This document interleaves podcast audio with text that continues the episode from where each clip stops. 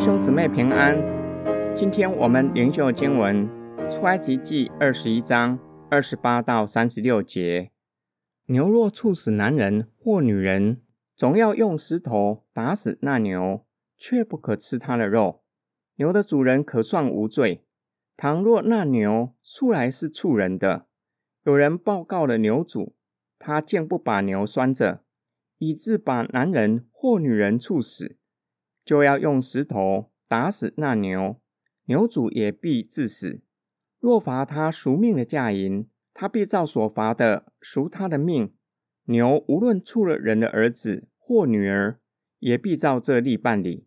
牛若触了奴仆或是婢女，必将银子三十舍客勒给他们的主人，也要用石头把牛打死。人若敞开井口或挖井不遮盖，有牛或驴掉在里头，井主要拿钱赔还本主人，死牲畜要归自己。这人的牛若伤了那人的牛，以至于死，他们要卖了活牛，平分价值，也要平分死牛。人若知道这牛素来是畜人的，主人竟不把牛拴着，他必要以牛还牛，死牛要归自己。摩西律法不只是处理人与人的争斗，也论到所养的牲口或是井口，由于主人的疏忽，造成他人生命与财产损失，要如何赔偿的条款。首先，若是牛猝死人，不分猝死的是男人或女人，都要将那牛打死，不可吃它的肉。假如牛是累犯，有人已经告诉牛的主人，主人却不把牛拴着，这样牛主也必被治死。第三种情况，若罚牛主赎命的价银，按摩西律法，人若被判当致死，不可用金钱买赎自己，免去死亡的刑罚。因此，牛主付赎命的价银，有可能牛是初犯，或是牛主。不是故意杀人的，要照着家属的要求付赎命的价银。第四种情况，牛若处死他人的儿子或女儿，比照处死男人和女人的条例办理。第五种情况，牛若是处死仆人或婢女，要付三十舍客勒给他们的主人，要用石头将牛打死。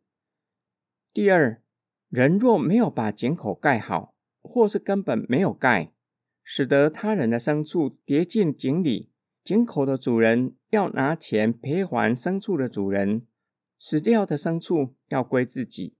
第三，牛只与牛只之间的相斗，若是造成一只牛死亡，要把活的牛给卖了，两人平分卖牛的价钱和死牛。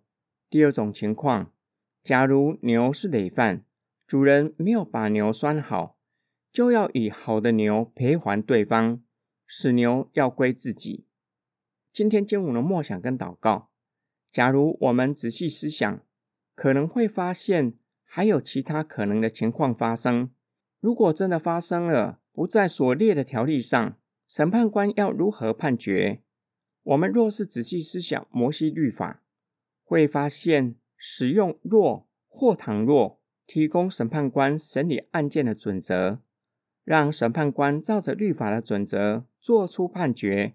重要的是律法的精神以及上帝颁布律法的目的。这也是基督徒阅读摩西律法的重点，不是告诉我们哪些律法已经过时，不需要遵守；哪些对今日的基督徒依然是有效，要遵守。重要的是律法的精神和目的。上帝赐下律法的目的。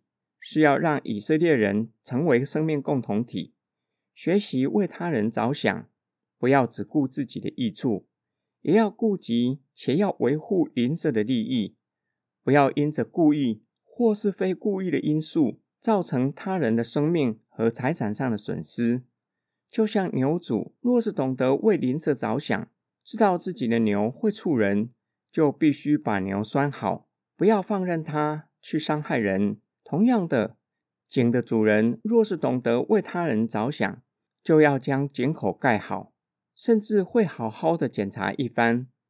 以色列人若是照着律法，在应许之地过寄居生活，有可能会培育他们成为懂得为他人着想的群体，建造他们成为生命共同体。律法在以色列人从为奴成为自由人扮演关键的角色，对我们也是如此。我们从所谓的外邦人，在罪的辖制之下，称为神的子民。我们因着真理而成为自由的人。律法或是神的命令，不是要限制我们，反倒是要帮助我们，为要让我们成为自由的人。真正自由的人会为他人着想。不做出有损于邻舍的事。我们一起来祷告，亲爱的天父上帝，感谢你将我们从罪恶中拯救出来，又将你的话语、天国的准则赐给我们，要叫我们成为真正自由的人，懂得为他人着想，愿意实践你所吩咐的。求主赐给我们力量，叫我们真正可以去实践，建造我们。联络我们成为生命共同体，我们奉主耶稣基督的圣名祷告，阿门。始终